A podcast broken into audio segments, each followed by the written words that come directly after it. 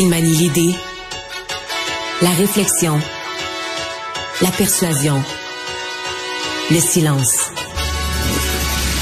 Mario Dumont. Informé, cultivé, rigoureux. Il n'est jamais à court d'arguments. Mario Dumont. Pour savoir et comprendre. Bonjour tout le monde, bienvenue à Cube Radio. Bonne fin d'après-midi, bon vendredi, c'est notre dernier rendez-vous de la semaine. Euh, bien, puis on s'y attendre. Euh, c'est cet incendie mortel dans le vieux Montréal allait donner suite à toute une série de procès. On ne sait pas s'il y en aura aux criminels pour négligence ou autre, mais en tout cas au civil, il va y avoir au moins un procès majeur parce que le père d'une des victimes de l'incendie euh, vient d'intenter une action collective de plus de 22 millions contre l'avocat qui possède l'immeuble, 22 millions. Euh, contre aussi un entrepreneur là, qui louait des unités Airbnb. Je pense qu'il y avait quelqu'un qui louait qui louait plusieurs des appartements pour en refaire des locations Airbnb. Et aussi contre Airbnb qu'on a euh, inclus dans la poursuite. Je sais pas si on peut inclure celui qui n'était qu'intermédiaire, mais dans le fond, quand tu fais une poursuite comme ça au point de départ, comme on dit, tu mets tout le monde dans le sac. Donc une poursuite majeure de 22 millions. Tout de suite, on joint l'équipe de 100% Nouvelles. 15h30, moment de notre rendez-vous avec Mario Dumont, que je joins dans les studios de Cube. Bonjour, Mario. Bonjour. Plus on en apprend, Mario, euh, sur ce drame impliquant des migrants à quoi ça se naît, plus ça nous arrache le cœur d'imaginer la, détresse de, ces gens, de ces familles. Euh, qu'est-ce que ça va prendre davantage de surveillance près des rives euh, pour éviter que les gens se mettent à risque? Est-ce qu'on peut vraiment éviter qu'il y en ait de plus en plus? Ça va être difficile, hein? Tout le monde, euh, parce que il y a deux façons de regarder ça. Soit que ça te prend une surveillance, parce que les gens veulent passer où c'est pas surveillé, donc ils vont fuir toute surveillance, incluant fuir, même si une surveillance est, placée pour leur sécurité, eux ils vont l'avoir comme une surveillance tout court, donc ils vont la fuir de toutes les façons possibles. Euh, bon, il y a la réponse de certains autres qui disent, ben ouvrons toutes les frontières, laissons tous les chemins ouverts, les chemins les plus faciles. Mais là, je veux dire, un pays peut plus, un pays ne peut pas vivre sans frontières, sans politique d'immigration, en disant, ben ici au Canada, on accueille tout le monde. Il va arriver quoi de notre système d'éducation, de santé, de nos systèmes économiques? Fait que tu sais, il n'y a pas vraiment là de, on voudrait bien une solution magique. Tu sais, dans le fond, la question qui ça soulève plus profondément, puis moi, ça fait un bout de temps que je la pose, puis, mais là, tu sais, c'est parce qu'il y a la guerre à l'Ukraine, puis il y a toujours une urgence plus grosse, mais un jour, il faudra que les pays riches se penchent sur un grand programme de, de sécurité, d'aide à la sécurité, euh, au développement économique des pays les plus pauvres. Tu sais, le seul but, c'est que les gens, c'est que les gens restent chez eux, puis soient bien, chez eux, puis que les ben parents, les parents qui ont des enfants euh, dans différents pays se disent, ben nos enfants, dans notre pays, là, ils ont un avenir, on n'a pas besoin de, on pas besoin de partir, pas de pas de gilet de sauvetage avec notre bébé deux ans dans les mains pour y offrir un avenir meilleur. On peut y offrir un avenir meilleur chez nous parce que c'est quand même c'est des prises de risques incroyables. Euh, quelqu'un me décrivait le genre de petits bateaux qui circulent, ceux qui sont généralement utilisés pour transporter euh, des personnes. Mais je pense qu'on en a un à l'écran, des petits bateaux plats. Je pense que c'est ça. Là. Des petits bateaux mm. plats. On c'est là-dedans qui transportent les cigarettes, c'est là-dedans qui transportent des marchandises de contrebande et qui transportent des humains lorsqu'ils font des, lorsqu'ils jouent le rôle de passeurs. C'est les bateaux populaires dans ce coin-là. On me dit de petits bateaux plats, quelques places. Alors, déjà quand tu les remplis, trop de monde. Et là, mercredi soir, euh, il faisait vraiment... Moi, je sais, j'ai un souvenir précis. Je suis allé faire marcher mes chiens, j'en revenais pas. On gelait, c'était comme l'hiver. Il ventait à tout arracher. Alors, tu t'imagines la noirceur sur un plan d'eau avec les vagues dans un petit bateau, trop de monde sur le bateau, pas de gilet de sauvetage. Si on y pense, c'est horrible ce ah, qu'ils ont vécu. La, la ben peur, ben la peur, la mère, le père de famille, les enfants. Ben voilà, parce que tu veux pas être pris, donc tu le fais à la noirceur et, tout ça ajoute au risque, là, évidemment. Non, non, mais qu'on imagine toute la terreur qu'ils ont vécue pour finir par y perdre la vie. Mais en même temps, ça nous donne un ordre de grandeur de leur détresse quand tu es prêt à prendre de tels risques. Puis c'est un peu compliqué parce que dans ce cas-là, on nous dit bon, il y avait une des familles, c'était comme deux familles, mais une des familles, c'était des gens qui étaient euh, des Roumains euh, et eux avaient leur passeport canadien.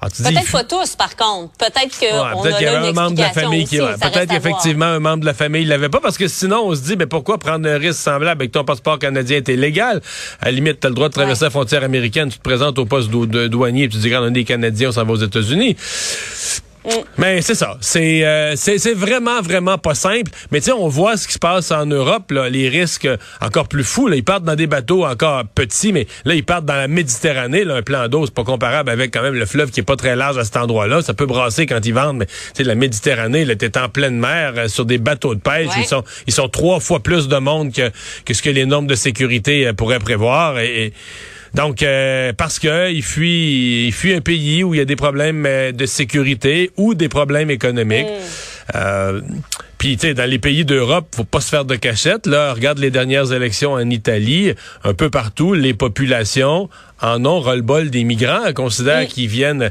ils sont trop nombreux, ils viennent transformer, mettre une pression incroyable sur les services sociaux, sur l'économie des pays. Donc, t'as ça aussi, là, t'as le fait que et, de façon générale, il y avait une sympathie pour accueillir des réfugiés. Mais là, des ben migrants qui arrivent par vagues comme ça, de façon non contrôlée, il n'y a pas beaucoup d'endroits où les populations disent Ah ben c'est une bien bonne affaire, on va tous les accueillir. Là, mm. Parlons par ailleurs euh, de Donald Trump euh, qui va être donc inculpé. Là, on parle de mardi. J'ai l'impression que mardi, euh, les gens ici aux États-Unis encore plus, dans les chaumières, dans les bureaux, disons que j'ai l'impression qu'on va suivre ça et on sera pas tellement productif pendant un certain moment. Mais est-ce qu'on peut vraiment prédire si ça va au final le servir ou le desservir à toute cette histoire? Je, je, je répondrai pas à ta question. Je vais plus commenter à quel point c'est énorme comme question. Parce que si on y mm. pense, Marianne, en termes d'analyse politique normale, mettons qu'il y a une course au leadership pour un parti politique au Québec, au Canada, puis je t'annonce un des candidats se fait arrêter au crime pour des, des, accusations au criminel. Qu'est-ce que tu vas mm. conclure là? Instinctivement, instantanément C'est fini. pour ben oui. Voyons, ben c'est fini. C'est ça vient. sais, les autres candidats peut-être vont se frotter les mains, ils vont dire bon mais ça en fait un de moins dans la course, mm. puis c'est fini pour lui. Alors comment comment on peut être rendu aux États-Unis tellement mêlé que là, euh, quelqu'un est poursuivi au criminel, puis là, on se demande si ça pourrait l'aider. Ouais. Parce que là, euh, parce que là, il a réussi à convaincre. Puis on se comprend que c'est pas une grosse poursuite. Parce que moi, je trouve que c'est l'affaire la moins grave. En fait, c'est quasiment sur le mm. bord que ça, on aurait pu laisser passer pour un ancien président, si tu me demandes. Parce qu'il y a des affaires bien plus graves que ça qui s'en viennent. Je sais pas s'ils vont le poursuivre au criminel, mm. ça a l'air que oui, mais des affaires beaucoup plus graves là, euh, qui s'en viennent. Mais tu dis, et là, euh, dans le fond, lui, il va se poser en martyr. Et donc, il y a cette frange de population qui va acheter l'idée qu'il est le sauveur du peuple et que ce sauveur du peuple, ben là, ceux qui veulent, les élites qui veulent opprimer le peuple, eux autres, ils n'ont pas le choix, faut qu'ils l'écrasent, faut, faut qu'ils l'effoirent, faut qu'ils s'en débarrassent de leur héros, Donald Trump, et que lui a vendu cette histoire-là. Bon, ça, c'est correct, que quelqu'un le vende, là, que quelqu'un vende son histoire, veut dire des preachers, puis des, des gens dans des sectes, mais qui ait embarqué une proportion aussi grande de la population dans une histoire aussi absurde, c'est euh, incroyable. C'est vraiment, vraiment, vraiment, vraiment incroyable. Euh, Puis c'est, c'est, c'est euh, on a peut-être rien vu. C'est peut-être juste le commencement. Là. Si ça le, si ça le renforce comme candidat à l'investiture euh, républicaine, que d'autres accusations mm. criminelles, tu, tu pourrais te retrouver avec deux, trois, quatre niveaux d'accusations criminelles, puis quelqu'un qui est à 60% d'appui pour devenir le candidat à, à, l'investiture républicaine, donc le candidat pour être président des États-Unis. Tu on pourrait se ramasser dans un scénario complètement kafkaïen. On peut dire bien des choses de la politique américaine, assurément pas qu'elle est euh, ennuyante. Non, mais inquiétante un peu. Oui, on peut dire ça. Parlons, euh, Mario, en terminant de la nouvelle commissaire par intérim au, conflit d'intérêts et à l'éthique, euh, qui s'appelle Martine Richard, qui s'avère être la belle-sœur du ministre des Affaires intergouvernementales, Dominique Leblanc. La question à savoir s'il y a apparence de conflit d'intérêts a été posée à, à Justin Trudeau. On va l'écouter, mais tout d'abord, Pierre Poilievre, que ça a fait réagir. Monsieur le ministre, comment est-ce qu'on va éviter d'être trouvé coupable encore d'avoir brisé la loi de l'éthique? Oh, je sais, Monsieur le Premier ministre, je vais nommer ma belle-sœur pour être le, juge. Après avoir nommé déjà trois personnes qui sont amis et membres de famille, est-ce qu'on va épuiser la liste de membres de famille et des amis pour ces positions-là? Moi, je n'ai pas participé du tout dans ce processus-là. D'ailleurs, je me suis récusé. La commissaire euh, intérimaire euh, œuvre au sein des plus hauts niveaux à l'intérieur du, euh, euh, du bureau du commissaire à l'éthique depuis plus de dix ans. Elle a été là depuis le gouvernement Harper. Je vais souligner aussi, deuxièmement, que s'il y a bien un bureau qui comprend comment gérer des conflits à l'éthique ou des, des apparences de conflits, c'est ce bureau-là. Qu'est-ce que tu penses, Mario, de cette histoire-là? Marianne, euh, je suis vraiment quelqu'un euh, qui est extrêmement sensible dans les couples. je me souviens de certains politiciens, exemple, euh, c'est arrivé au PQ, c'est arrivé au Parti libéral, la conjointe était nommée juge d'un ministre, puis l'opposition faisait du chichi. Moi, j'ai jamais embarqué là-dedans, j'ai toujours défendu l'idée, écoute, là, pas parce qu'un des conjoints a une fonction que l'autre qui, a, une brillante carrière et tout ça, tout à coup serait plafonné, puis tu peux plus avoir de promotion. Tu sais, ça n'a pas de bon mm. sens de penser comme ça. ça, c'est ma norme générale. Mais Marianne, la commissaire à l'éthique. Pensons-y, là. Mm. Mettons qu'à à un mois des élections, là, il arrive un dossier super chaud, puis il faut un rapport de la commissaire à l'éthique qui va être déposé à un moment critique, là, quand on est à quelques, quelques jours d'un déclenchement d'élection, puis qui pourrait faire pencher la balance.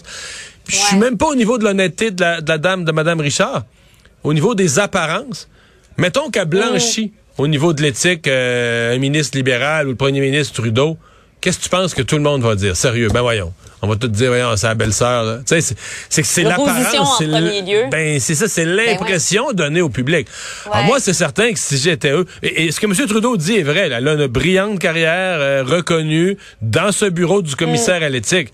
Est-ce qu'on pourrait pas lui trouver, je sais pas, elle doit être avocate, d'autres hautes fonctions du même niveau au ministère de la Justice ou ailleurs dans la machine, où elle aurait pas à se retrouver le juge des questions d'éthique pour moi, je, autant je, respecte la carrière de cette dame-là, autant je respecte que c'est toujours plate que t'es. Elle, en plus, c'est pas, c'est pas le conjoint, c'est, le beau-frère, elle est la belle-sœur. Ouais. Mais, tiens, à un moment donné, comme disait l'autre, en matière de, d'apparence de, conflit d'intérêt ou d'apparence d'impartialité, il mm. faut se donner une chance. Il faut penser que là, tu t'adresses à une population de, dizaines de millions de personnes qui regardent ça de l'extérieur, qui sont, qui sont moyennement au courant, puis qui savent tu sais, je pense pas. Ben, tout ça, on n'accepterait pas en cours, on n'accepte jamais, on n'accepterait jamais qu'une personne soit jugée par son beau-frère, tu sais. Hmm. À suivre. Merci beaucoup, Mario. Bonne fin de semaine à toi. Au revoir.